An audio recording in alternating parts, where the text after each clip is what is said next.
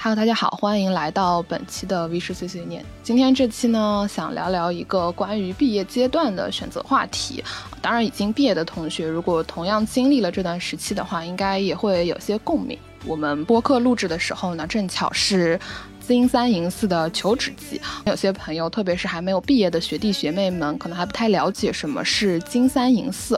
简单的介绍一下，就是三和四，其实它代表的是三月和四月。很多公司它会刚结束上一年的绩效和年终奖的评定，那么紧接着就会迎来的是一些，呃，比如说人员的离职啊，或者是组织架构的调整等等。所以这个期间会有很多公司有空缺的这个岗位需要去补招，求职者也会变得更多。那么在三月份的时候，就会变成整个就业市场的黄金时期，当然也就有了金三银四这么一说。以及很多公司会在这个时候开放春季的校园招聘，一方面是招聘今年的毕业生，但更多的机会其实会 open 给下一届的毕业生进行暑期实习生的招聘。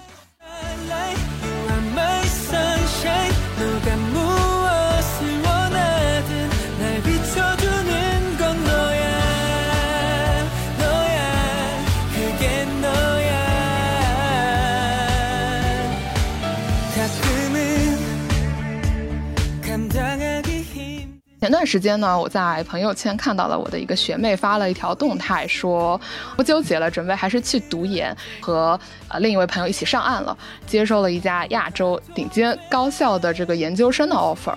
因为在我的印象中，他其实很早就在互联网实习了，而且也花了就很大的成本去异地实习，所以非常的有感而发，就邀请了我。刚刚提到的这两位学妹来聊聊她们自己在这样一个阶段所面临的选择和做出的规划，以及我自己其实呃也是非常受益于在大学期间有和朋友一起相互扶持，收获了理想 offer 的这样一个经历。那么我们就先有请两位做个简单的自我介绍吧，先从艾瑞开始。Hello，大家好，我是艾瑞，我是一位机械类专业的工科女，然后我就是婷薇姐所说的那位很早就去互联网实习，之后却突然接下了研究生 offer 的那个学妹。我是从大一的暑假就开始实习了，开始有在一家创业公司实习过，然后又在字节和美团的不同部门进行过三段运营岗位的实习。嗯，那我在大四的上学期，也就是去年的下半年，结束字节的暑期实习后，参加了一半的秋招，针对性的投了几家 base 北京的互联网公司，拿到了像美团、京东、荣耀等几家互联网公司的 offer。之后又突然转念去选择了留学，那在今年年初拿到了新加坡以及英国多所高校的 offer，目前已经决定去新加坡的一所高校读 master 了。Hello，大家好，我是 KK，本科读的是汉语言文学专业，是影视与传播方向。我在大学的几年中的学习和生活经历会相对随性一点，尝试的东西会更多一些。学习方面其实是一直保持着相对较高的绩点。那么在今年九月，幸运的跨专业保研至国内的某所985高校读新媒体专业。然后在期间也拿到了一些二幺幺九八五高校的复试通知和 offer。其余的时间，我比较喜欢去做一些志愿服务和四处旅行。那么由于疫情和多方面的原因，我花在求职实习上的精力其实不是很多。曾经接到一些互联网教育行业的实习 offer，但是拒绝了。后来实习更多是在新闻行业、少儿教育领域和体制内。大四上学期，我本来一心准备公务员考试，但是机缘巧合，最终选择了呃保研到外校读书。我和艾瑞其实都是在大学的社团里，呃，在婷薇姐组织的一个活动中自愿报名而相互认识的，逐渐形成了一种类似于守望相助的友谊。巧的是，我俩都来自于天津，也有很多的话可以聊到一起。所以在四年之后的现在，可以在这个小宇宙里记录到我们一些奇妙的经历，快乐或是烦恼，但是总归是一起前进的日子，就感觉缘分真的很神奇。我一直以为你们是因为我们那个社团 ACDA 认识的，所以啊，其实是因为我之前的一个活动是吗？具体是哪个活动来着？对对，就是呃一开始的那个互联网专场哦，Offer King 的那个活动。对，因为我们俩原本是不同的部门，然后交际不是很多。哦，OK，就这个事情，刚刚提到那个活动是我在大四那个时候已经拿到了互联网的 offer，就结束了我的秋招。那个时候会觉得，就我们学校把优势学科主要是食品工程啊这种，大家会比较偏向于选择像快销啊等等。我自己在求职互联网的阶段，其实身边能够求助的学长学姐还是比较有限的。那那时候就跟几个也是我们学校就志同道合的小伙伴们去组建了一些类似于像我们的这个求职学习的小组，就面向互联网的，然后也办了一个线下的活动。正好自己因为是在学生职业发展协会里面嘛，就依托着我们这个协会啊非常大的社团的影响力，这里夸了一下自己 和我们的社团。做了一个这样的一个活动，对，其实我还挺开心的吧，就有这样的一个延续。我们今天就想要围绕着几个关键词来聊聊，一个是选择，大家刚刚也听到了，其实我的两个学妹们之前在本科期间做了很多不同方向的实习，特别像艾瑞，主要是集中在互联网嘛，但是他最后其实都是回归到了说再去继续深造。那么，呃，第二个关键词就是得到与放弃，以及我们的探索和。刚刚提到的这些友谊的部分，第一个还是想先问一下吧，就当初两位是为什么想要去互联网工作呢？那关于这个问题，这里我主要想说三个关键词，嗯，兴趣、匹配和缘分。前两个词可能算是比较标准的答案，因为兴趣而去了解和尝试，因为匹配能够更加坚定的去做，越做越好，从而在这个过程中更加确信自己的选择。跟 K K 不同，我是典型的 E N T P 型的人格。相对于更加平稳安逸的体制内，我更享受那种每天都在拥抱变化的互联网行业，享受那种挑战未知、克服困难并成功解决问题的快乐和成就感，享受那种拔节成长的快感。我觉得在这样的环境下，我会更加有动力和激情，自己也能够被激发出更多新的东西。嗯，包括我觉得利用科技手段去变革传统行业或者大众的生活方式，帮助人们获得更加便捷优质的生活，承担更多的社会责任，为这个世界创造价值，这也是我一直以来的职业理想。嗯，那么剩下一个我想要单独展开的关键词就是缘分。嗯，其实我跟互联网行业的初次相识，也是刚刚有提到过的那个小片段，是一个我们三个都有参与的故事。那我们三个其实都是一个协会的，但是婷薇姐比我们两个要大几级，是我们的学姐。我记得是在大一第一个学期结束的寒假，婷薇姐牵头组织了一个 Offer King 互联网专场的活动。当时是在我们协会内部招募干事，组成了一个工作小组，协助筹划落地这个活动。当时我跟 KK 还不认识，但是很巧的都报了名。这也是我跟 KK 和婷薇姐我们三个认识的一个小契机。通过筹办这次活动，让我初步了解到了，嗯，互联网究竟是一个怎么样的行业，开始对它产生兴趣，并且结合活动中学长学姐们分享的干货内容，开始自己着手准备，因此才有了后面的故事。所以我经常会跟 KK 和身边的朋友说，如果我当初没有加入协会，没有在那个忙碌的寒假顺应我的好奇心去筹办了这样一个互联网专场，也没有认识婷薇姐和其他的一些学长学姐。让我在刚刚进入大学的时候就看到，原来我们还可以这样，原来未来还可以有这么多种可能的话，可能之后的一系列事情也就都没有机会发生了，可能我的大学轨迹也会完全的不同。现在想想还是挺奇妙的。其实就像多米诺骨牌一样，啊，我内心还是有相信一些命中注定的。对，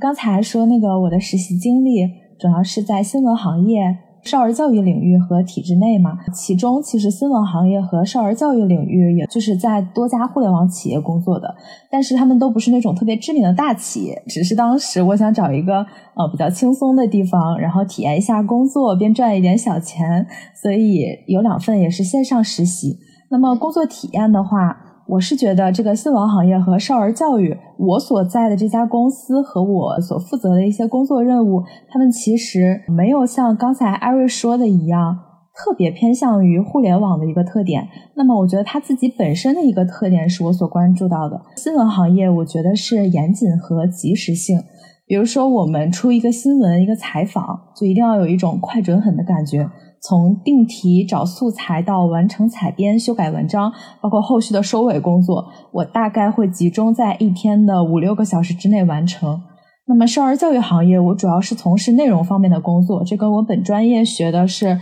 中文这方面，应该是有很大的联系的。那我觉得很重要的一点是同理心，比如说你写一些文案啊、绘本，是真的要从孩子的角度思考每一个阶段的儿童或者少年，他如何更好的理解和接受他们。所以，我觉得耐心和同理心很重要。他需要在一种很快节奏的阶段里，让自己慢下来，然后去探究这个儿童成长规律这样的东西。嗯，那么体制内，我是觉得在学校机关内，我是有一段实习经历。那么在家里边的时候，也是接触过一点点。确实，我会感觉是相对刻板，或者说是也有一些无聊在的。那么除了工作能力，我觉得更需要是游刃有余的人情和划水能力。我目前是觉得，在体制内一定是要学会接受，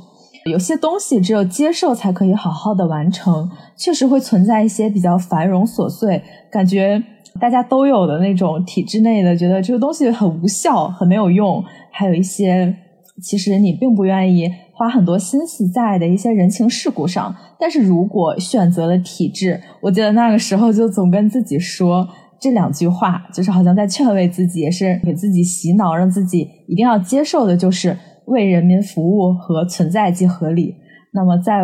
我们所在的这个社会里，有很多东西是必须要接受的。嗯，对，这个其实我特别有感触啊。刚刚 K K 说到的接受，因为我们在录制之前，其实我给啊我的两位学妹分享了一下最近自己经历的一些。离奇的职场里的故事，包括像 K K 之前是在在线教育也待过一段时间嘛，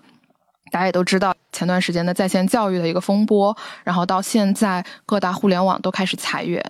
我一方面很开心的是。之前通过这样一个小活动，有认识两位学妹，同时他们可能也因此受到了一点点的启发，然后认识到互联网这个行业，带着我曾经也饱含的热情和憧憬，以及大家所说的那种光荣与梦想，进到这个行业里面。结果现在就无论是经济环境，还是一些政府的政策等等的原因，然后很多的行业受到了非常非常大的冲击，包括我们认识那会儿，其实。应该是一九年吧，还没有疫情。对，在这个两年多、将近三年的时间里面，整个社会真的是经历了一个非常大的变革。但我依然还是觉得，就互联网是一个很有意思的事情。它在这样的一个经济环境和变革里面，会体现的特别快。就你觉得自己是在这个浪潮里面，和经济以及这个社会进步一起去。翻滚的，就无论是好事也好，无论是不好的事情也好，我都站在这个风口浪尖，有时候也会去享受这种变化。当然，你会因此去经历很多情绪的变化、选择的变化，但学会接受，真的是我在这段时间很有感悟的一件事情。我再岔开来说一下自己之前在实习时候遇到的一些小变化吧。一个是我那第一份实习在饿了么实习到。第三个月的时候，我们公司被阿里收购了，然后后来我去了美团，呃，美团的时候实习到后来，当然这是一件好事，就是去了香港上市，但是上市的时候，它就意味着人员结构和组织架构要对应着进行一些调整，因此在上市之后的不久，公司内部就又开始裁员和合并了。其实那个时候就会觉得，互联网真的确实是瞬息万变的。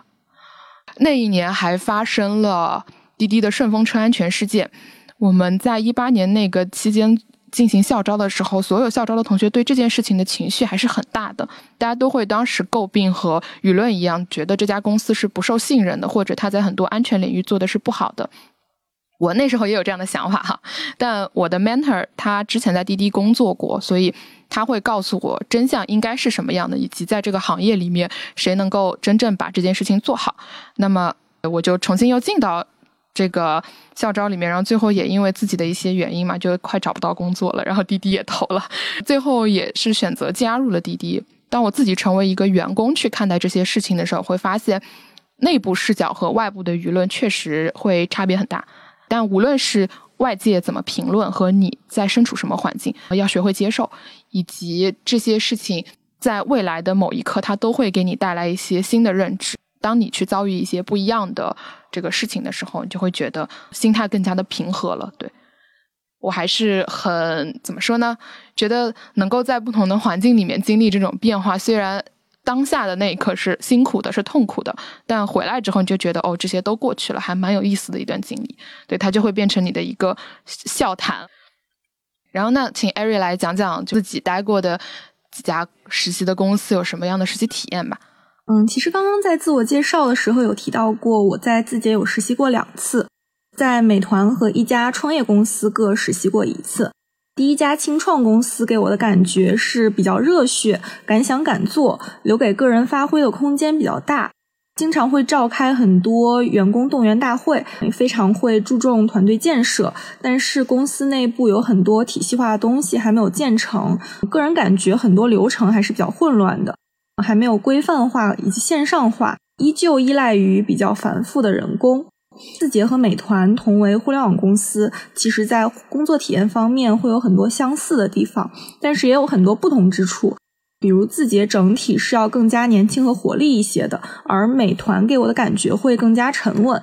那让我比较感受深刻的一点是，字节内部确实把字节范儿践行的比较彻底。比如说，呃，像内部不公布职级呀，不喊哥姐、老板，只叫同学，对话平等，包括把实习生也会当做正式员工一样看待，可以自己 own 项目，可以参加组会，也可以向大老板提出一些自己的意见，然后共同讨论解决，不分前后辈以及年龄的差异。大家平时也都是一起吃、一起玩，确实是非常的开放、谦逊、坦诚、清晰。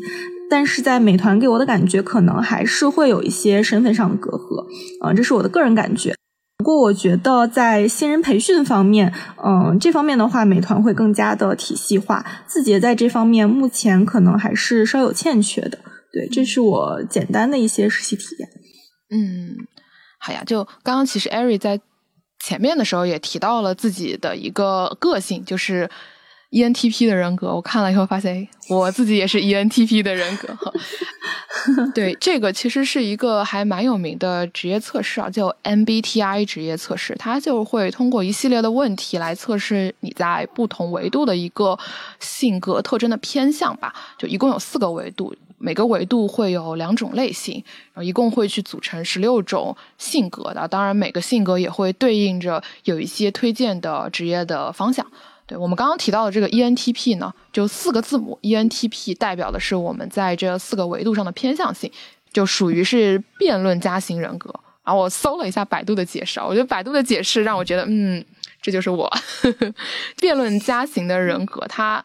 经常会去持有的是一些相反的意见，像辩论家型的人很喜欢头脑的交锋，以及跟大家去碰撞一些不同的观念，而且我在这种时候经常会把它认为是一个。观点的讨论，甚至我很期待大家有在这个中间产生一些辩论，或者是不同的意见。虽然可能在外人看来这很奇怪，甚至我昨天在跟一个小姐妹讨论这个问题的时候，她说，就她的前男友一直觉得她这样子的一个情况像是在吵架。但是我特别能理解，其实我单纯只是想抛出一个问题，我俩来辩论一下，就算最后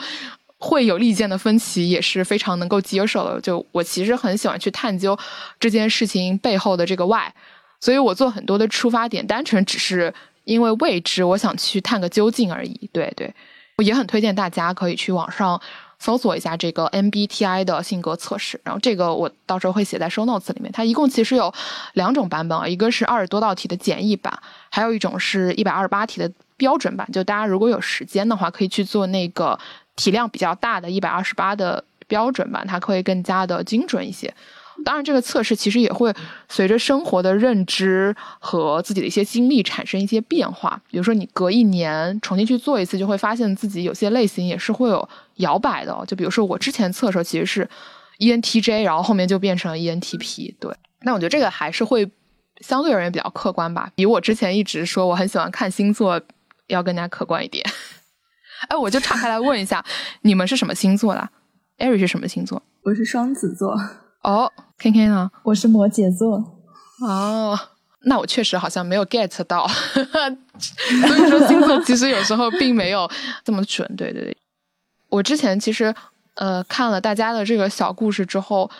我就想到我其实，在那个时候，艾瑞是大几来着？就我们去组这个互联网学习小组的时候，其实你也有来面试，对吧？嗯，还是大一。大一，对对对，你还记得那次我跟另一个同学，就我俩属于是这个发起人，最终是拒绝了你那个加入这个学习小组的，对吧？我们当时是觉得你大一其实还有非常多的可能性和探索的机会，不是非要来互联网走一遭。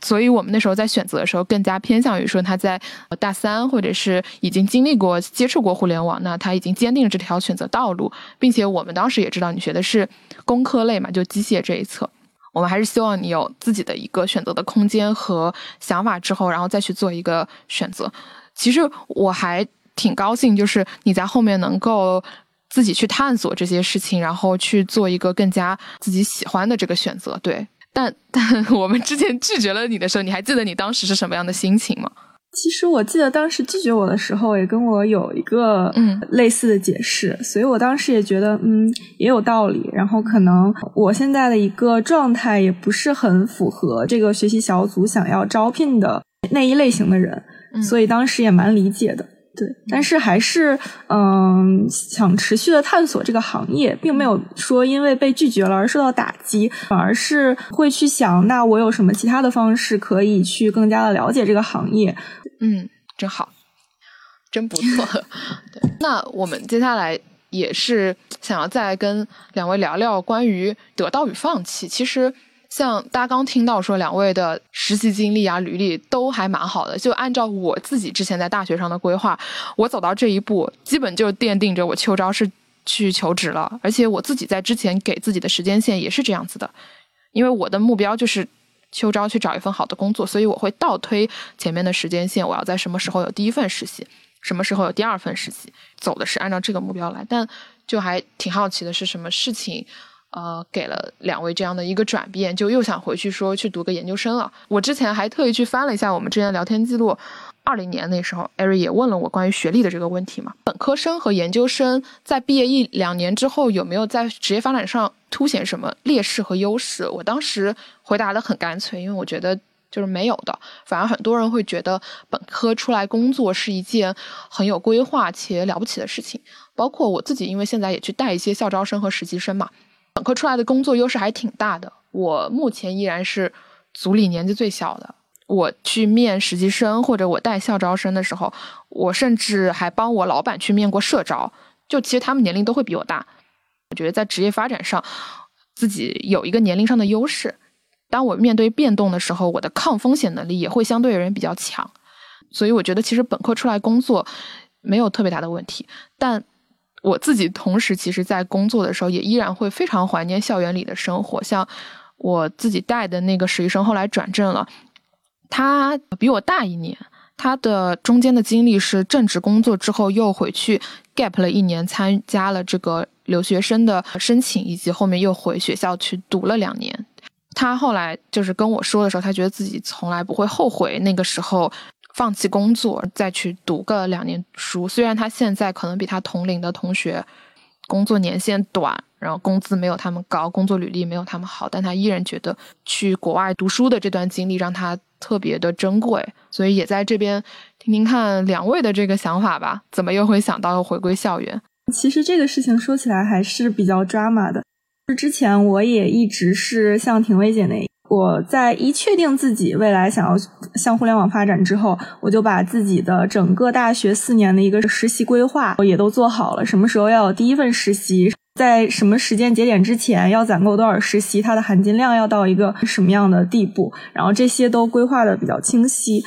嗯，但是之后之所以有这么突然的一个转变，其实也没有发生什么大的事情。我也就是在秋招过程中的某一天早上。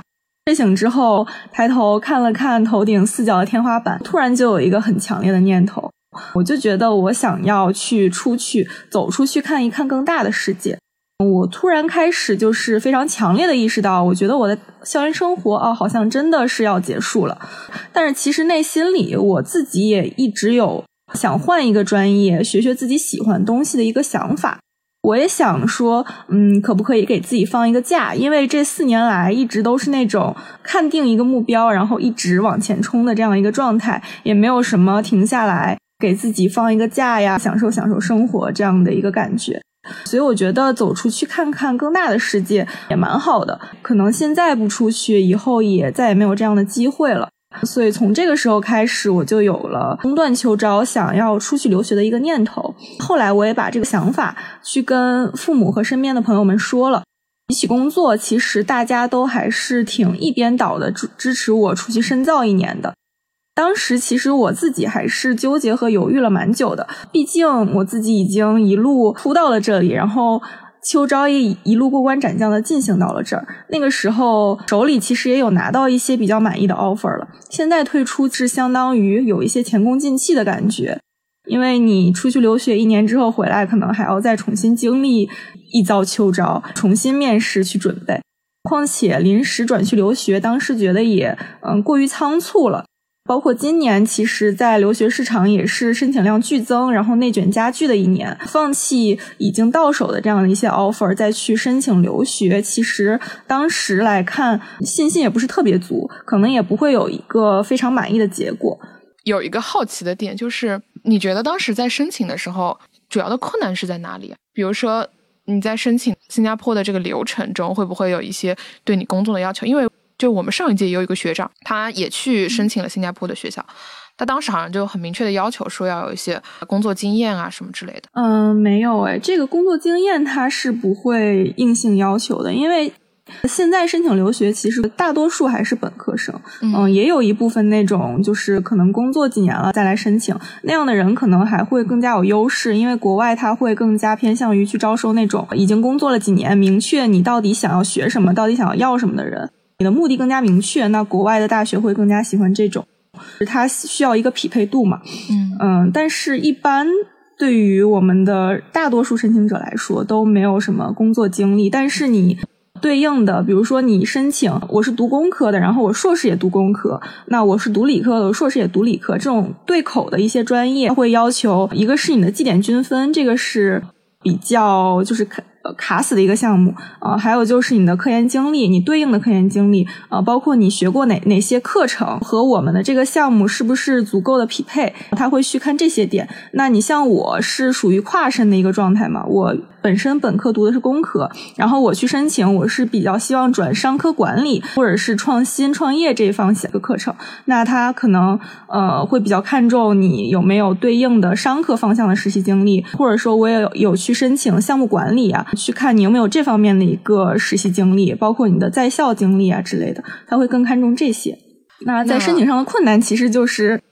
我当时没有语言成绩，这是一个困难，因为之前一直没有准备嘛。啊，再有一个困难，就是因为之前一心只是想找工作，也没有太看重自己的绩点。大多数想要打算出国留学的同学，他们都会在整个大学期间非常注重去提升自己的绩点，包括通过我去刷分也好，或者我多上一些选修课，这样会把平均绩点拉高。所以当时其实我的绩点，包括我的学校背景，因为它国外筛选大学。是看你的那个一个软科排名嘛，江大也不是排名很靠前，所以我的本身的一个均分和背景是蛮一般的，并不能够有信心说我申申请到一个什么很好的学校，这个是我当时觉得主要没信心的两个点。那确实哦，很大的勇气，你可以 放弃之前铺了这么好的一条道路，然后完全像是背水一战的选择了一个。不一样的道路，真的很棒，很棒，很棒。对，嗯，然后，嗯，最后让我下定决心的，其实还是我爹的一通电话。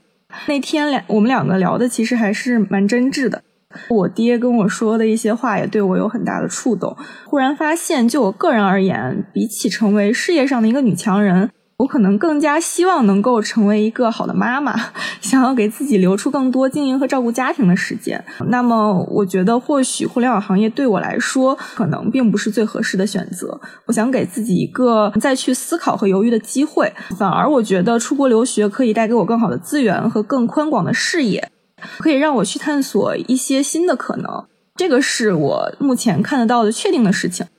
关于之后不去互联网想干什么？我其实可以利用出国留学的这一年来慢慢寻找答案。我也可以回来之后再重启秋招。我觉得起码是要见过才可以去谈选择这件事情。对，然后更现实一点的说。有了海外经历和研究生学历之后，呃，我以后回国进外企啊，或者体制内也会相对更加容易一些。包括我就是将来想要落户北京或者上海的话，尤其是北京，因为我是天津人嘛，那留学生他有一个绿色通道，可能也会更加的容易一点。所以就这样，然后我中断了我自己的秋招，立刻开启了我自己的一个留学的申请季。我特别能感同身受，就是我们俩作为这个 ENTP 型人格。大家会发现，我们很多时候做一件事情的出发点，就是为了满足一下内心的好奇心，然后去寻得一个故 这个事情背后的真正的 why，或者是探求一下自己这个好奇心的一些渴望。就我们其实做很多事情，它看起来很带有目的性，包括像你刚刚说自己可能对比事业和家庭而言，更加倾向于对于家庭的一个选择。其实我也是这样子，无论是过往的履历，还是我的学生工作的那个状态，以及现在在工作上，很多外界的朋友看来，我可能就是一个喜欢投身于事业和。就是女强人的这种型，但是我内心又很清楚的知道，其实我特别喜欢家庭生活，因为我的原生家庭很不错，爸爸妈妈都很好，就这样的一个幸福感是让我觉得，可能是在职场上没有办法去比拟的。这也是为什么我会经过很多的努力去维系很多多年的友谊。我对人与人之间的感情和链接会比。看待事业更加的重要，但是外界的很多朋友他只能看到的是你片面的那一侧，他就可能会对于你做的某些选择表示非常的不理解。就比如说像我最近也会遇到一些职业上的选择，或者是工作上的变动，那大家就会很建议你说赶紧去找个下家，赶紧把这个简历写起来。我在现在的表现就是我拖拖拉拉的，一直都不写简历，甚至我会花很多的时间帮我身边那些迫于急于找工作的朋友去找一些内推。就这个事情会让大家觉得，哎，跟你平时的作风完全不一样。然后我会说，这段时间我更偏向于说，我想要探索一下我在 gap 期间能够做些什么事情，去探索一些更多的未知和可能。就在那个情况下，你会觉得我们是一个很理想主义的人。但是我一旦有了这一个理想和一个未知想要去解开的时候，又表现得非常有目的性。比如说，我会把一二三四该怎么做这件事情又又列得非常的清晰，然后按照自己的这个规划和确定性去完成这个路径，还挺神奇的。对，是的，是吧？确实蛮相似的。对，那下面就听听看 K K 的故事。嗯，我其实也是一个有一点理想主义的人，但是我的那个性格好像和。在座的两位不太一样，我应该就是那个搜一搜，我的那个性格是执政官，就是那个 ESFJ。其实我个人觉得他不是跟我特别的像，虽然我当时做的是一百二十多道题的那个，应该是相对会准一点，但是我觉得他跟我目前是没有特别的像的。我好像现在正处于一个性格还有经历的一个转折点啊，对，但是我跟二位一个。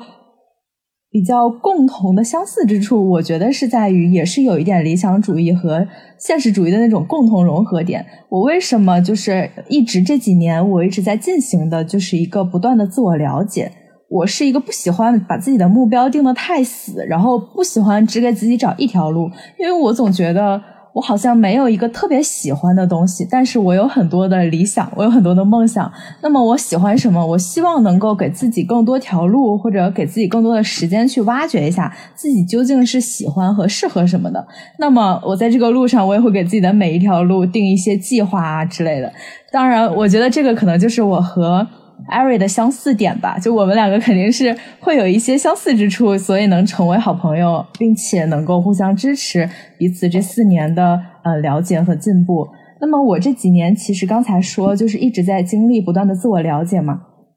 艾瑞其实一开始大一的时候就想了解互联网之类的，那么他的相对来说职业目标就非常的清晰。那么我其实是一直都在寻找和变化当中。我是很相信说，人毕业的第一份工作很重要。我想要找一个自己真正愿意去投入和认可的，并且觉得它是有一定意义的工作。那么，我其实从大一的时候职业规划大概是这样：首先是快销，然后慢慢转变到互联网，那么根据我本身的一个专业，还有我自己的兴趣，我是觉得可能教育行业会更适合我一点。那个时候还没有迎来一个教育行教育行业的这样一个目前的这样一种形式，当时教育行业还是比较欣欣向荣的。嗯，然后变成了互联网和快销的这样一个综合接受。那么到最后，大概在大三的时候吧，大概就是在一年之前，我慢慢的就直接偏向了公务员等体制内的一个工作。我记得之前有一段时间，我也是去找婷薇姐要了学姐的联系方式，也是了了解了很多那个公务员。之前的话，我是觉得自己是有一点做女强人的愿望，然后身边的朋友也是这么觉得，他们好像就觉得我应该哦，就是好像去打江山，去驰骋一下，是一个。志愿广大的人，那么我的性格当时也是更加外向和热烈一点。但是后来觉得是需要一个相对稳定、有自己生活空间的这样一个环境。呃，想躺平做一个咸鱼，有一个金饭碗可以吃，那么性格也会逐渐的偏向温和和沉稳一些。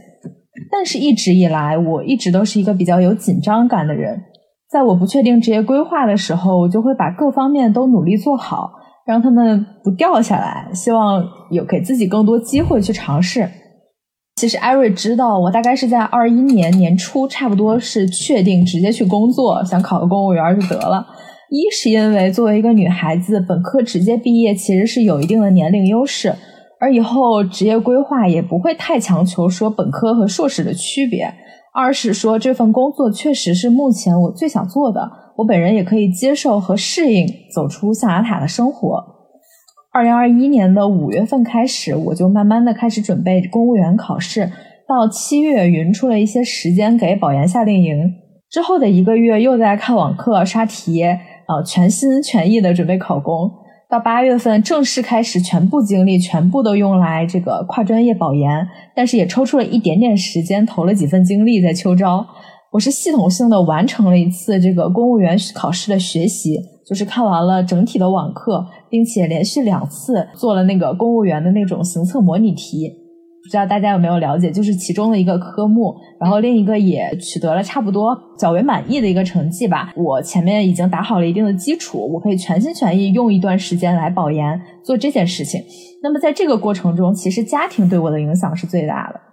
呃，因为我是家里的第二个孩子，我的爸妈其实现在就是相对来说会比呃一胎的家长会更加年长一点，他们就会有一些比较老派的思想吧，可以说。他们还是会觉得女孩子吧，你就读书，你就读个研，之后就稳稳定定的成家就好了嘛。现在社会当中学历贬值也确实是说很厉害，未来职业如果是体制内的话，全日制研究生也是稍微有些优势。因为我刚才也说到过，就是我和艾瑞都是天津的嘛。那比如说天津，我们的大学是考不了这个天津的高校选调，那么可能需要一些比较好的九八五才可以。我是一心想回家，当时其实也会有一些比较寻求安稳的这个心态等等，都会影响到我。毕竟对于大四人来说，如果能在九月底就结束所有的一切，实在是一个很有诱惑力的事情。那么按部就班的，我就执行着我的计划。我决定说跨专业保研，因为觉得自己对本专业有些没有那么喜欢。既然我都费了两三年时间继续来读书。嗯，继续来深造，我就觉得应该找一个自己真正喜欢的专业嘛，于是就义无反顾的卷入了这个新传的大军里。不知道大家了不了解，就是新传现在是应该算是保研和考研，大家都比较想跨专业去就读，或者说文科生都比较喜欢的一个专业。那么今年这个研究生考研，新传线也很多都高达了三百九、四百多分。那么当时我的目标。也没有想太多，既然我都选择读书了，那么我一定去读一个喜欢的专业，而且一定想要去一个外校，想要去更好的一个学校。那么直接促使我选择读研的原因其实很简单，因为我的保研之旅很顺利，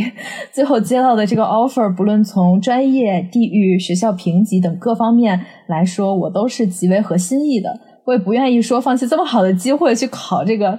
大概率上不了岸的公务员，然后可能拿到一个啊离家很远的一个求职 offer。那么在今年的九月底，我很快就直接接到了我保研的 offer，快乐的上岸了。就整个其实 K K 的故事还是听看起来就特别的顺利，但是大家也。看出来了，他其实付出了很多的努力和前期的准备嘛。又回到刚刚说的那个问题，就大家其实，在做选择的时候，也放弃了很多的东西。那你们觉得，在整个过程中？自己放弃了什么部分，然后最不舍的那一部分是什么呢？嗯，我觉得是放弃了自己三年以来的一个执念吧。然后包括跟他刚刚说的一些东西也有类似的地方。我的家里人，我的父母，包括家里的长辈、叔叔阿姨们，都还是观念相对来说比较固化的。他们觉得说，可能一定要读研才会有出路。然后尤其是女孩子。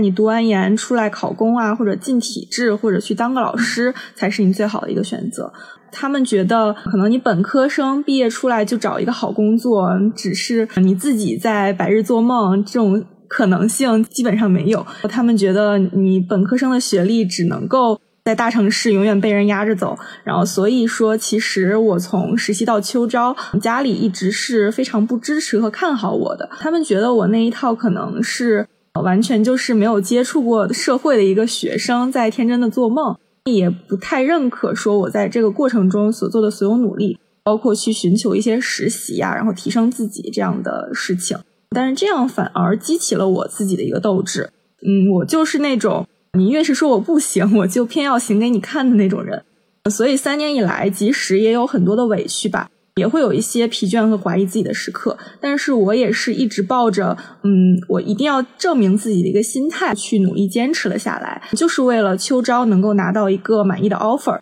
最后能够以普通二幺幺本科生的身份在工作岗位上发展的很好，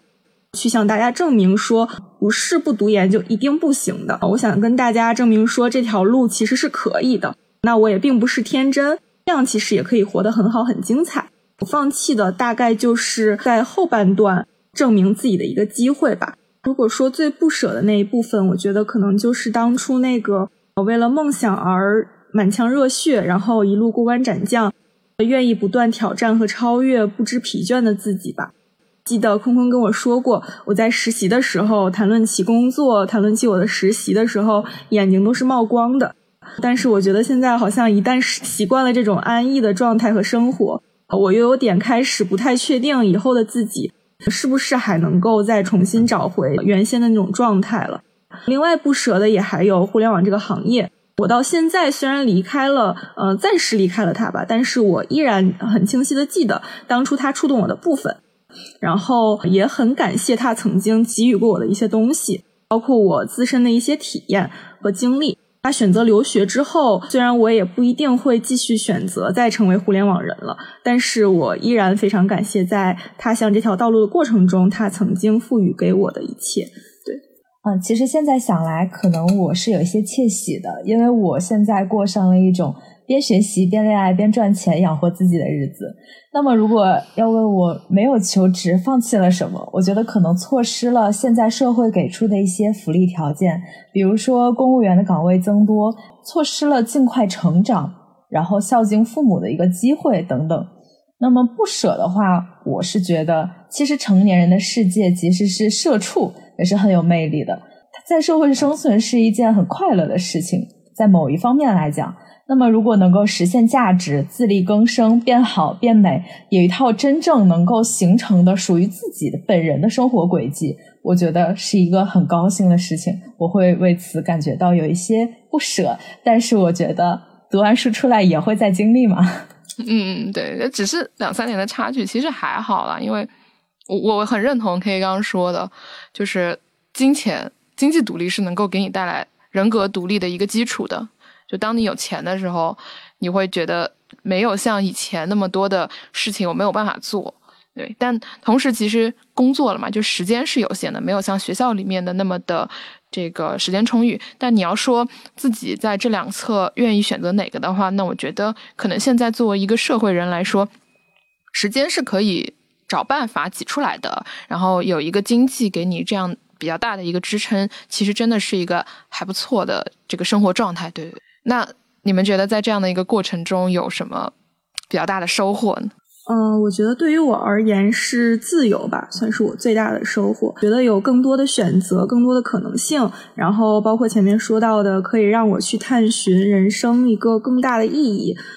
这种是我得到的比较大的一个收获，好像在某一个时刻就突然想清楚了，比起成为事业上的一个女强人，自己更加想成为一个好的妈妈，想要给自己留出更多经营和照顾家庭的时间，其实是影响了我日后职业选择的一个关键的因素。然后我也很庆幸我在真正踏入社会之前，然后把这一点想清楚了。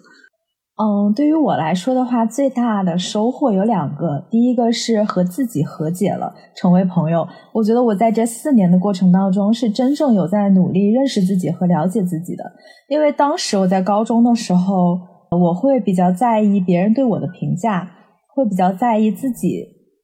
在别人眼里是怎样的，而且会对自己有一种可能过多的骄傲或者是自卑。但是我用这四年的时间是把自己平复下来了，我真正的认识到了自己是怎么样的，和自己成为了朋友。那么在这个过程当中，通过不断的了解，我也找到了自己最欢喜的一条路，所以是觉得非常的值得。那么第二个的话，在这段过程中，一直有很好的朋友陪伴着我，他们会听我吐槽，陪我努力，鼓励我，开导，还会指引我和我一起向前走。那么我们互相帮助，共同陪伴和成长。艾瑞就是其中之一。我是觉得，在这些朋友会在未来的很多很多很多年，我们都会互相牵挂。不论是在我们离得有多远，离得有天南海北，可能遍布全中国，甚至到国外，但是只要一通电话，我们就还是互相了解，还是会互相牵挂，尤其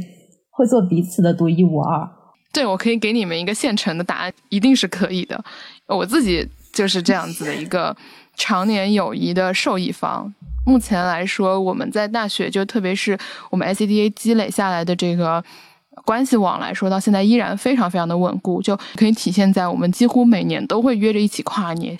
在毕业之后，每年一个不一样的城市约着跨年，然后再是我们一个部门的，现在有一个跟我住一个小区，还有一个公司在我们小区边上，就是这样的一个让人觉得有点离谱的。太亲密、太接近的关系了吧？我刚刚中午吃饭还跟他俩一起出去吃了个饭，就确实很好。以及在无论什么时候，你都会没有任何顾忌和心理压力的情况下去拨那一通电话，去找那个你内心很安稳的朋友。这真的是这么多年，从我毕业了两年多、快三年的时间里，很大的一个很好的一个收益。对。两位算是我觉得身边很成功的上岸的这个案例吧，就听听看两位申请研究生这个方面的一些小经验，包括像前面有这么多的一个复杂的，无论是秋招、保研还是考公一起准备的，以及最后能够顺利研究生上岸的这样一些小技巧吧。因为我自己之前做求职辅导的时候，这是我非常不建议的一个方式，因为我觉得真的就是那么多精力是分不过来的嘛。嗯，首先，我个人的重心其实是心里有很明确的判断的，我是把它放在了考公和保研上。那么秋招的准备，只是希望给自己留一个，如果最后我啥都没上岸，那么我要给自己留一个退路，我不能在家里天天躺着。于是，我只是说找了一些简单的资料，选公司和岗位，然后投简历。如果有心仪的话，我会来笔试和面试一下，这样，这就是我对秋招的一个准备。那么有这样安排的一个好处就是，他们的时间不会有一个全部重合的状况，并且每一步都可以看得到成绩，在心里有把握的同时，会去选择下一个阶段自己该做什么。比如说，在二零二一年的三月，我开始规划我今年应该做什么，也差不多就是在去年的现在，五一结束之后，我是去买了一个。网课关于公务员的持续性，并且有计划的在学习，甚至说当时期末也没有懈怠，一直到了六七月结束了第一轮的学习，开始进行了半个多月的保研夏令营的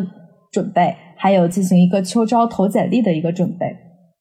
再之后一个月，我就全心投入了一个公务员的考试，直到有一个比较稳定的成绩，做到心里有数了。我就开始一点题都不看了，直接搜集信息来投递研究生，准备保研的初试、复试。因为复试其实还是比较复杂的，有英语面啊、简历面、专业面，你甚至每个学校它的要求都不一样，需要准备的东西也不一样。那么期间我持续跟进了一些公司的秋招计划，甚至包括一些国企，然后也是投了一些简历进去。所以对我来说很重要的是，他们的时间是相对独立。并且每一阶段我都可以看到自己在这个付出的时间和收获到的成绩究竟是怎样的，我可以让自己心里很有数，呃，知道自己下一步应该去怎么办。嗯，那这个问题对于我来说的话，虽然我自己大四也尝试了秋招和出国的两条路，但是其实完全是在前后的两个阶段单独进行的，在他们的准备时间上，其实并没有任何重合的地方，是放弃了一条路之后，立马切换到另一条路的。那我跟嗯坤坤的一个一直以来不同的一个地方之一，也是在于我比较倾向于说，我认准一个目标，然后就只看着那里，切以目标为导向，全力以赴、专注的向前冲。我不会给自己在很多时候保留太多的退路和选择。其实这也是我逼迫自己持续勤奋，然后耐心坚持和释放自身更大潜力的一种方式。最近我也经常会去回想，说可能很多事情，如果当时我没有把自己逼到那个份儿上，我可能也做不到。所以说，这是我个人去达成目标和做事情的一个比较不同的方式。对，那么在申请研究生方面，两位有什么小经验可以推荐给大家的？嗯，我想分享的大概有两点吧。第一个是挖掘和匹配。我觉得初试的时候申请研究生，其实和写简历是很像的。要真的全力去挖掘自己和专业匹配的点，那些经历，即使是很小，但是可能也是能申请进去很关键的主意。那么优秀的人固然很多，但是像我们这样经历平凡的人其实是大多数。所以，我们如果想要打败这些同段位的对手，我们就是要更加了解自己的过去和现在。第二个就是永远不要错失机遇。要当一个细心的人，从头仔细的搜集所有的信息。有句话说，保研其实是一场信息战。不要做一个懒人，要每天完成自己的目标，即使它非常的枯燥和无聊。千万就是要做到的，不要放弃任何一个机会。我这有几个小故事吧，就是最开始在保研的时候，我是抱着尝试的心态，随便投了一所 C 九高校的一个社会工作专业，因为只是说个人的简历稍微有一些匹配。随意尝试一下嘛，不要懒惰。之后我就收获到了自己的第一个 offer，当时的感觉就是一场战争刚开始，就已经知道自己不会输。那么你既然有了底儿，那你就永远就不害怕了，你就不害怕去冲刺梦想，没有了理由去放弃。那么第二个就是，记得当时我投了一个学科评级在全国前三的学校的一个新闻传播专业，当时是真的完全抱着一种不可能进复试的心态。他们报名的要求是一个有三千字的研究计划嘛，这个东西我之前是一丁点都没有接触过。然后网上的一些机构甚至专门为了这所学校这种独特的要求开了很多很多的辅导和修改课程。当时我的内心是特别特别的纠结，因为时间非常的紧。各方面我有太多的东西要做，这份研究计划需要我耗费很多很多的时间、精力、心思，让我感到疲惫。但是呢，最后我收获到的可能只是在一众卷王里，我没有任何脱颖而出的几率。这种我拿到他 offer 的概率，我觉得自己是零。当时我纠结了好久好久，和艾瑞也是说了很多放弃的理由，最后我也没有办法劝服自己，错过一个。摆在自己面前的机会，于是就熬了很久的夜，夜以继日，还是写出来了。但是十分惊喜的是，我真的是凭借自己从零到一的摸索，靠着自己的能力打败了很多人，得到了进入复试面试的机会，甚至最后录取的排名也是让我很心满意足。大家都知道嘛，大四人不论是选择哪一条路，都是充满着不断怀疑自己、重塑自己的一个过程。我永远记得，当我收到复试邮件的那一刻，我的信心。我对自己的肯定，当时是真的哭的好大声，这个不是不是一个段子，是真的哭的好大声。我和艾瑞和我爸妈和我的朋友都说，我真的做到了，那种信心的那种 buff 加成无可比拟。还有就是说我最后选择的这所学校，在疫情严重的时候，我是在学校封校进行了一个学习，却接到了这所学校线下复试的通知，当时还要准备很多的材料之类的。是很纠结，并且与另一所，因为我是文科嘛，我们文科还是呃，就是相对会比较有比较在乎这种文科高校的那种排名啊，或者说一种老牌承认度。它和另一所文科高校的时间是完全撞在了一起。之前我是很喜欢那所学校的，但是最后我是很果断的选择了申请离校，参与线下面试，放弃了另一个面试。那么在这三段保研过程中，对我来说十分十分重要的心态转折点。这些经历都让我知道，任何一个你当时可能选择觉得微不足道的一个小尝试，可能就是会影响你一段时间，甚至影响一生的一个关键抉择。永远不要放弃任何一个小的机会。嗯嗯，我突然想到了一个我之前在校招的小故事吧，跟你当时兴奋的那个感觉很像。我在春招那会儿找暑期实习的时候，那时候投了网易。我一心想从上海逃离，然后来到杭州。首先，阿里那个时候不怎么招校招生，我就觉得网易是我唯一的机会。网易它的那个笔试又非常的难，基本是四道开放题，你要去写很多的东西，一个小时内要完成，能留给自己的时间就是十五分钟一道题。我春招的时候就答的不是很好，网易的那个。没过，所以相当于我没有办法进到网易暑期实习生的面试环节。我当时真的非常非常非常难过，就整个人消沉了很久。然后后来就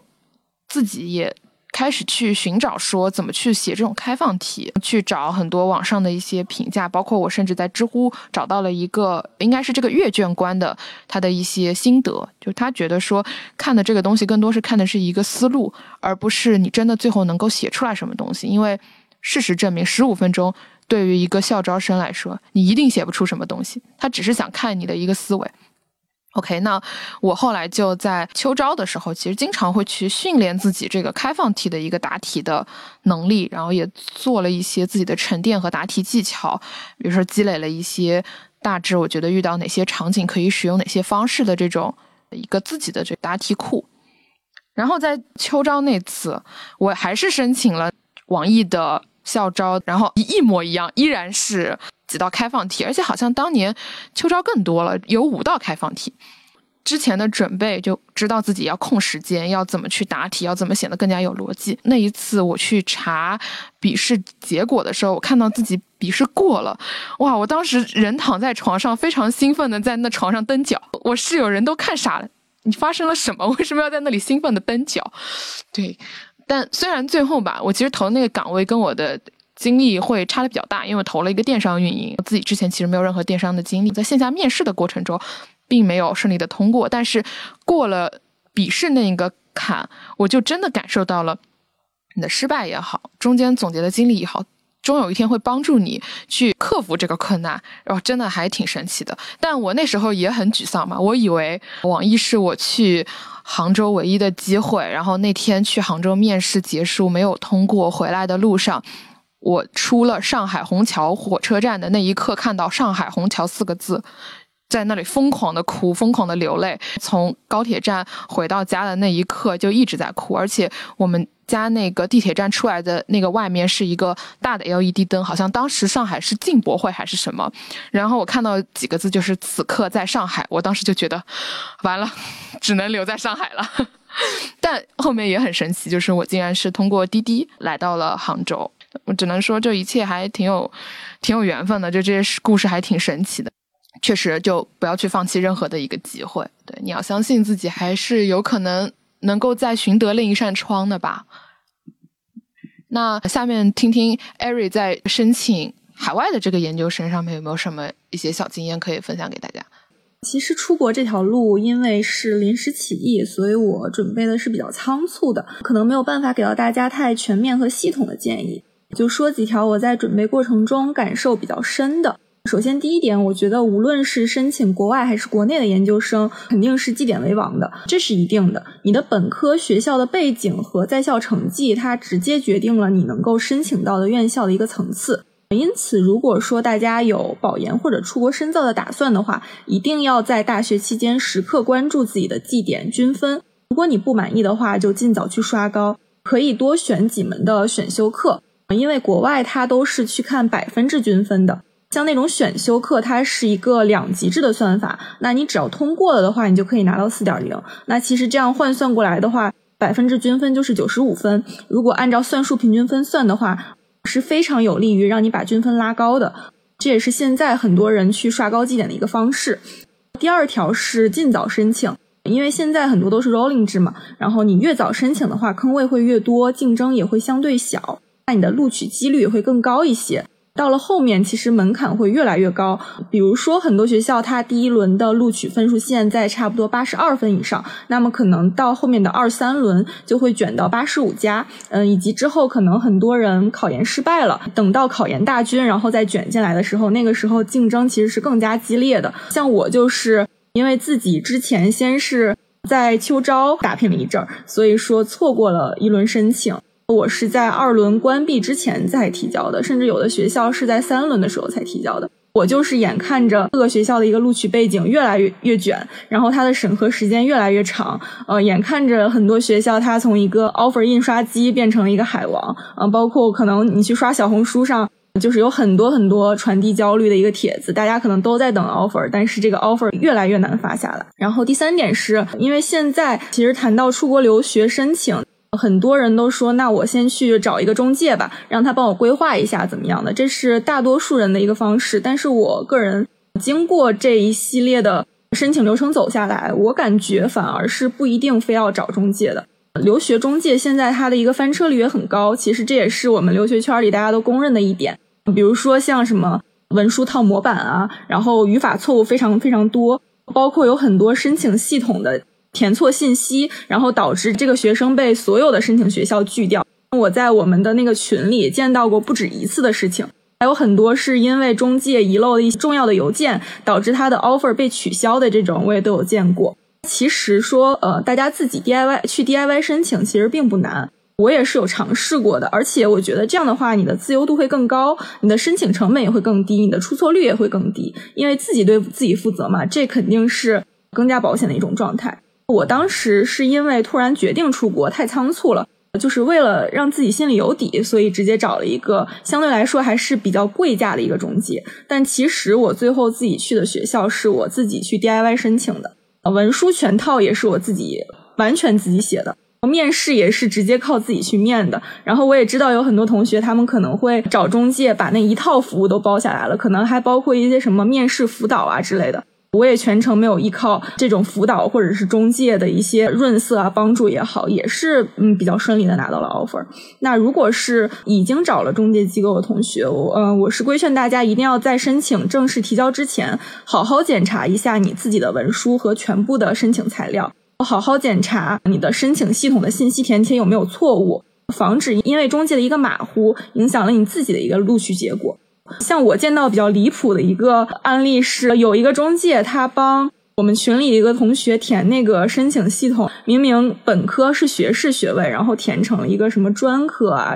呃，还是什么，呃，反正是一个比较离谱的学位，导致这个同学等了两个多月，所有的学校都被拒了。其实这还蛮影响，就是大家的一个未来发展的情况的，对。第四点，我想说的，其实跟刚刚坤坤和婷薇姐讨论的这个点是，呃，基本上是完全重合的。对我想说的也是多尝试，不要放弃任何一个机会。这一点，我觉得在任何一条路上都是适用的。就出国留学这个方面来说，我跟坤坤在申请季其实都得得益于此。我也从来没有考虑过自己就是可以去跨专业 DIY 申请，然后拿到这么好的学校的一个 offer。我一开始想要申请的是英国，那英国其实它选择的面更加大一些。但是呃，我现在拿到的这个 offer 其实它是属于新二嘛，新二的 offer，新二对于学校和背景还有那个各方面的一个甄选是比较严格的。基本上除了九八五、二幺幺，然后均分非常高的同学以外，双非是完全没有机会的。也不不能说的这么绝对吧，反正就是录取门槛其实是非常的高的。当时根本就没有想过这种可能性。所以在决定投递之前，我也有很多的犹豫，因为当时我是白天要进行一个专业实习，我们有长达四个月的一个专业的着工实习，然后晚上我要自己去备考英语，期间我还要跟中介一起配合去修改其他学校的一个文书，因为每个学校的文书对应它的专业和它的要求是完全不一样的，但是我要想要去自己申报的这个专业的文书跟其他所有的学校都不一样。我对于怎么去写这个东西也完全没有概念，但是我自己又是那种要么干脆不做，只要我做了就一定要磨出来一份我满意的东西来的一个人。所以说，我觉得如果真的决定要投的话，我就一定会把自己逼到一个境界，然后把自己现在的精力也榨干。但是极大的可能说，这份投入我得不到任何的回报，我只是白扔了几大百块钱的申请费，然后只是让自己白辛苦了几天，所以还是有一些犹豫。但是最后我还是一如既往的选。选择了尽力的尝试，还是不不甘心去放过任何一个机会。所以我当时其实是熬了两个通宵，磨出来了一整套自己觉得，嗯，这个这个状态我可以交得出手了。呃，我已经对这个事情没有什么遗憾了的文书，我去。比较有信心的提交了这个申请系统。后来我在接受了一所英国一所高校的 offer 之后，意料之外的就接受到了这个学校的一个复试通知。然后当然是小组面试，开放性的问题，我其实也不知道怎么样去准备。我也看了一下同批次的一个面试竞争者的背景，又属实让我觉得自己好像啊去了去了面试也是一个炮灰，有一点自取其辱的感觉。我就有一点信心受挫，然后我当时觉得，哎呀，已经到这儿了，好像差不多也可以了，至少证明我自己写的东西已经被认可了。我也有这样的一个机会，能跟这样的一批人放在一起比较，我觉得这样好像已经很成功了，对于我来说。所以我原先呃原本是要放弃这个面试，然后直接去英国的，因为当时英国那个 offer 我其实也蛮蛮满意的，但是最后我还是抱着那就去见见世面吧这样一个心态去参加了面试，结果没有想到还蛮快的。然后两天之后，差不多这个面试就真的通过了，收到了这所高校的一个 offer。收到 offer 那一刻的心情也是，我到现在还记得。虽然没有在床上蹬脚，但是呃，我在。家里喊的，然后我爹妈以为就是出了什么大事情，所以说我觉得很多时候看似很难的事情，只要你能够坚持下来，你能够把那一口长气憋下来，你能够卯足了劲儿去把这一口硬饼给它啃下来，然后你做到了之后，在当你再回想起来的时候，你就真的会觉得，呃，当时的自己非常了不起。未来的某一个时刻，你也一定会感谢当时没有放弃的自己。很多时候，其实我觉得并不是大家做不到，而是我们都就是从内心里可能不会去相信自己可以做到。嗯，对于我们来说，你努力去做了，但是没有成功，总比以后去后悔我们当时没有做要强得多。对，这是我最大的一个感受，这就是我想要说的几点。对，特别好，对，让我也回想到了自己当年一八年求职那会儿，真的。那种感觉特别好，就是我知道自己起点不高，然后学校的话，因为当时在上海实习，我基本都是选的上海线下的面试场，一群面周围坐的全是上交复旦的研究生，瑟瑟发抖的介绍到我这边，我去说大家好，我是来自江南大学的某某某的时候，就就会觉得，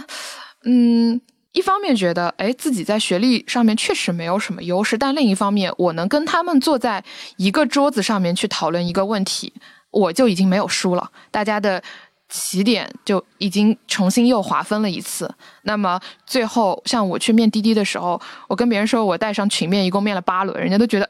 怎么会这样？就我就觉得你就不要放弃，对吧？我那时候也很纠结，因为我最开始面的是专车那个事业线，他如果要去录用的话，就我要去到北京。但我在 HR 面的时候，我当然也很纠结，我还甚至问了我在美团那个 mentor，我说。去北京怎么样？怎么样的？就我自己内心还在想，说我要不要再去冲一把？说我想去杭州，然后我就真的自己犹豫之后，在 HR 面的时候，那个时候跟 HR 很明确的说，我说我其实很在意工作地点这个事情，所以我在想，我能有没有机会去杭州？他跟我说，专车这个，如果你要去杭州的话，那就是一个区域的业务。我当时其实做过这种 O2O，我知道区域业务它的这个发展可能是受限的。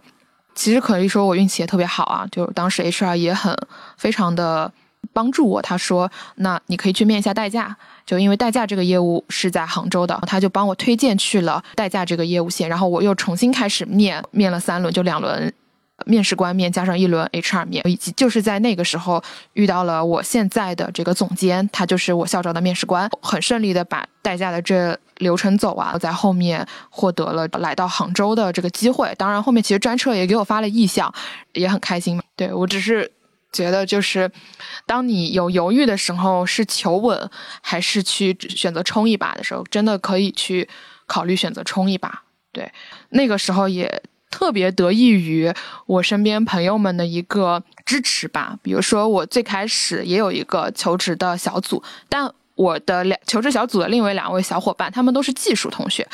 呃，技术同学在秋招里面会非常快的就结束，他们几乎校招都走完了，我可能连个面试都还没开始，所以我那时候其实心情也是非常的糟糕的，就觉得哎，身边的小伙伴一个一个都上岸了，对对我来说，我连一个进度看到希望的点都没有，对，但要我说最后能拿到心仪的 offer。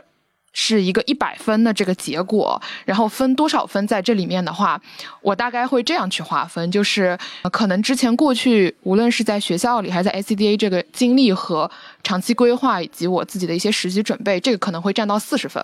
当时在秋招的坚持和线下的一些发挥吧，可能占到三十分。然后我这伙伴的支持也一定是有二十分这样一个比例的。然后最后十分就留给我的运气了。对，其实我觉得这个也是有的。那就想听听看，说两位觉得在这样子的一个情况下，这个友谊给到的你是什么样的一些比重吧？嗯，对于我而言的话，我觉得如果拿到心仪的 offer 需要一百分的话，我觉得事先自身所做出的一些努力，包括长期的一个自我规划、实习经历和相关知识的一个积累，事先做的这些准备等等，要占到五十分左右。那秋招和申请季的一个坚持和运气，包括现场发挥的一个情况，占到三十分左右。那朋友们的支持，觉得占到二十分。嗯我的话，觉得拿到心仪的 offer 一百分，过去的经历、长期的规划、自我了解和一些做出的实践，可以占到五十分。申请时候的一个前期准备，呃，包括现场的发挥和运气，呃，我给到三十五分。友情的话，占了十五分左右。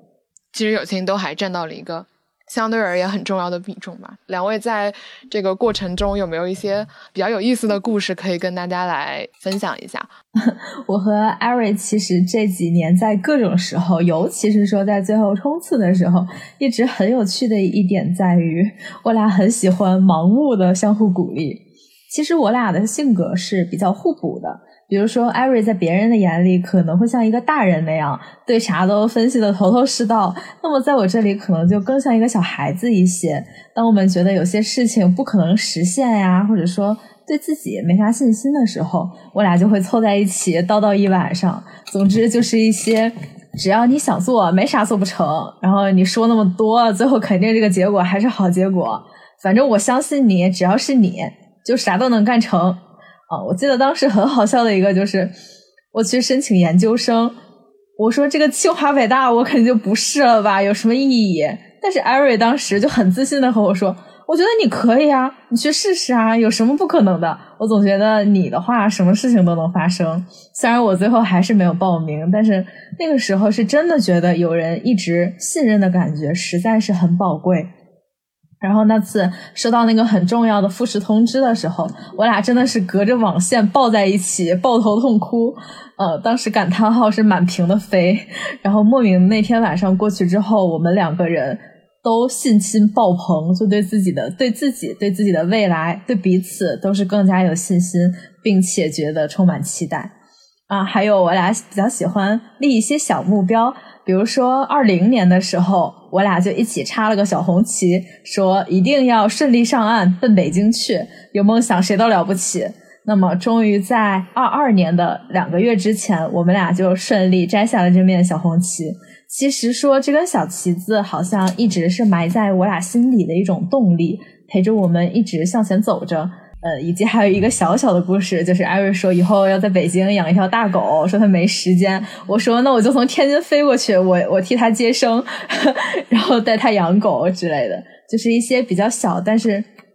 很温馨、很快乐的事情。呃，其实我想说的跟 K K 大部分都已经重合了。前一阵他过生日的时候，还写了一篇。小短文，然后发了朋友圈。那就像他说的，比起相似的话，我们两个更像是互补的一个朋友。他是性格比较稳一点的啊，但是我会更加喜欢冲，经常会有很多不自信或者心态飘忽的时候，所以很多时候我确实是非常依赖着他的。就像每次感觉自己立不住的时候，快要完蛋的时候，需要找到那个人对自己喊一声。倒不了没问题，立住了这种感觉，就是这种相互支持、相互依靠和注入能量的存在，我觉得真的很关键。嗯，我还记得秋招有一段时间，我的心态确实是有一点崩了。我跟 K K 说，我好像真的被爹妈说中了，我就是啥也做不成，就是在不切实际的幻想。哇，真的好丢脸啊！我觉得我可能什么工作都找不到。K K 就把我狠狠的骂了一顿，反而把我骂清醒了，然后很快又重新重新调整好了自己的心态。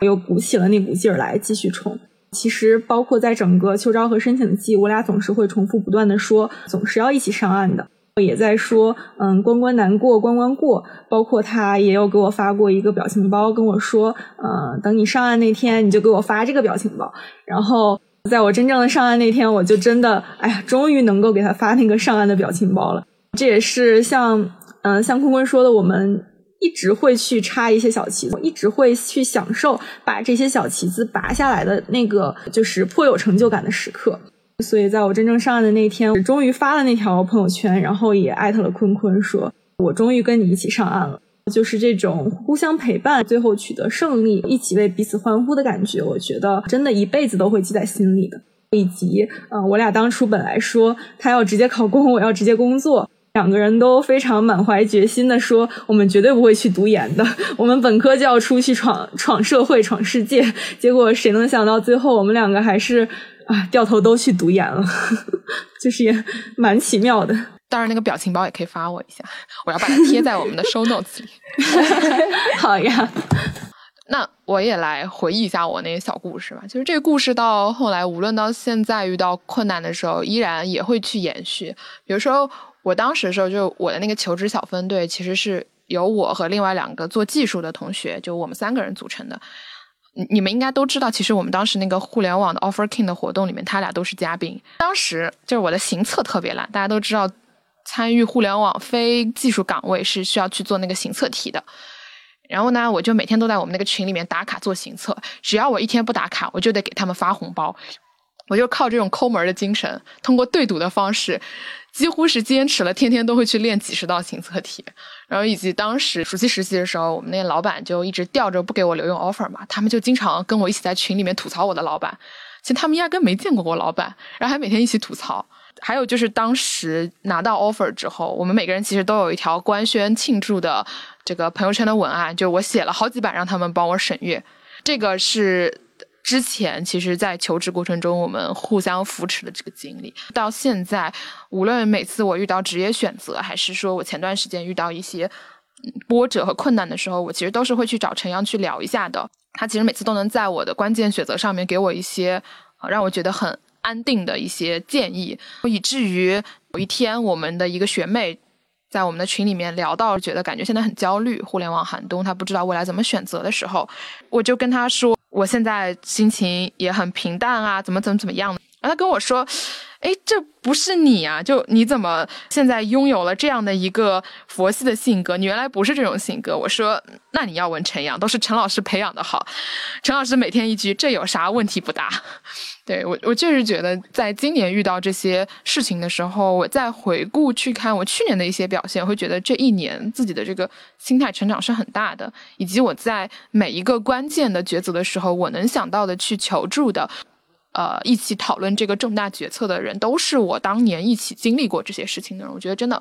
非常非常的宝贵，就这份友谊，以及我当年其实还有另一个小姐妹，呃，应该 K K 知道，就是那个考公务员的那个。对，当时其实我俩有一句话是我们俩特别喜欢，因为他在考公务员之前一直做的是 HR 的实习，我俩也一直以为我们会一起去参加求招。当时有一句话叫做，在 S D A 最浪漫的事情就是从和你一起做招聘会到和你一起听招聘会。我们当时其实，在一七年，就是我大三那个时候准备秋招筹备的时候，发了一条微博，我说就是一年又一年，希望。明年的今天，一起吃沙子变胖的两个人都能斩下心仪的 offer。希望离开这里的时候，你能够以我为荣，并且还艾特了我们当时江南大学 ACD 的官微。在一九年三月的时候，就他在我的这条微博下面又艾特了我说回忆一下。在五个月之后，就是一九年八月的时候，他又在底下评论一句完成啦。那个时候我们。就已经毕业了，我来到了滴滴，他以非常高的分数考上了上海的公务员。当时觉得这件事情，哦，真的非常浪漫。我俩都是双鱼座，但是他也是在中间就是抛弃了我，转头去考公了，没有去继续工作。那时候其实我也有。跟他说过，就是我觉得现在考公务员非常的困难，你要不要去做两手准备？因为按照他之前的那个 HR 实习的履历，我觉得他在校招一定能拿到一个很好的 HR 相关的 offer。但他说，我既然已经选择了走这条路去考公务员，我就不要给自己有更多的后路，不然我就没有办法全力以赴。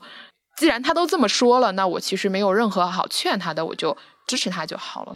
呃，我还是非常受益于这样一个多年的友谊，也很开心，就是我们可能之前的一些小行动或者是一些小活动，能够在后面有一些影响，比如说让你们两个也成为了特别好的朋友，这这真的是我觉得特别棒的一件事情。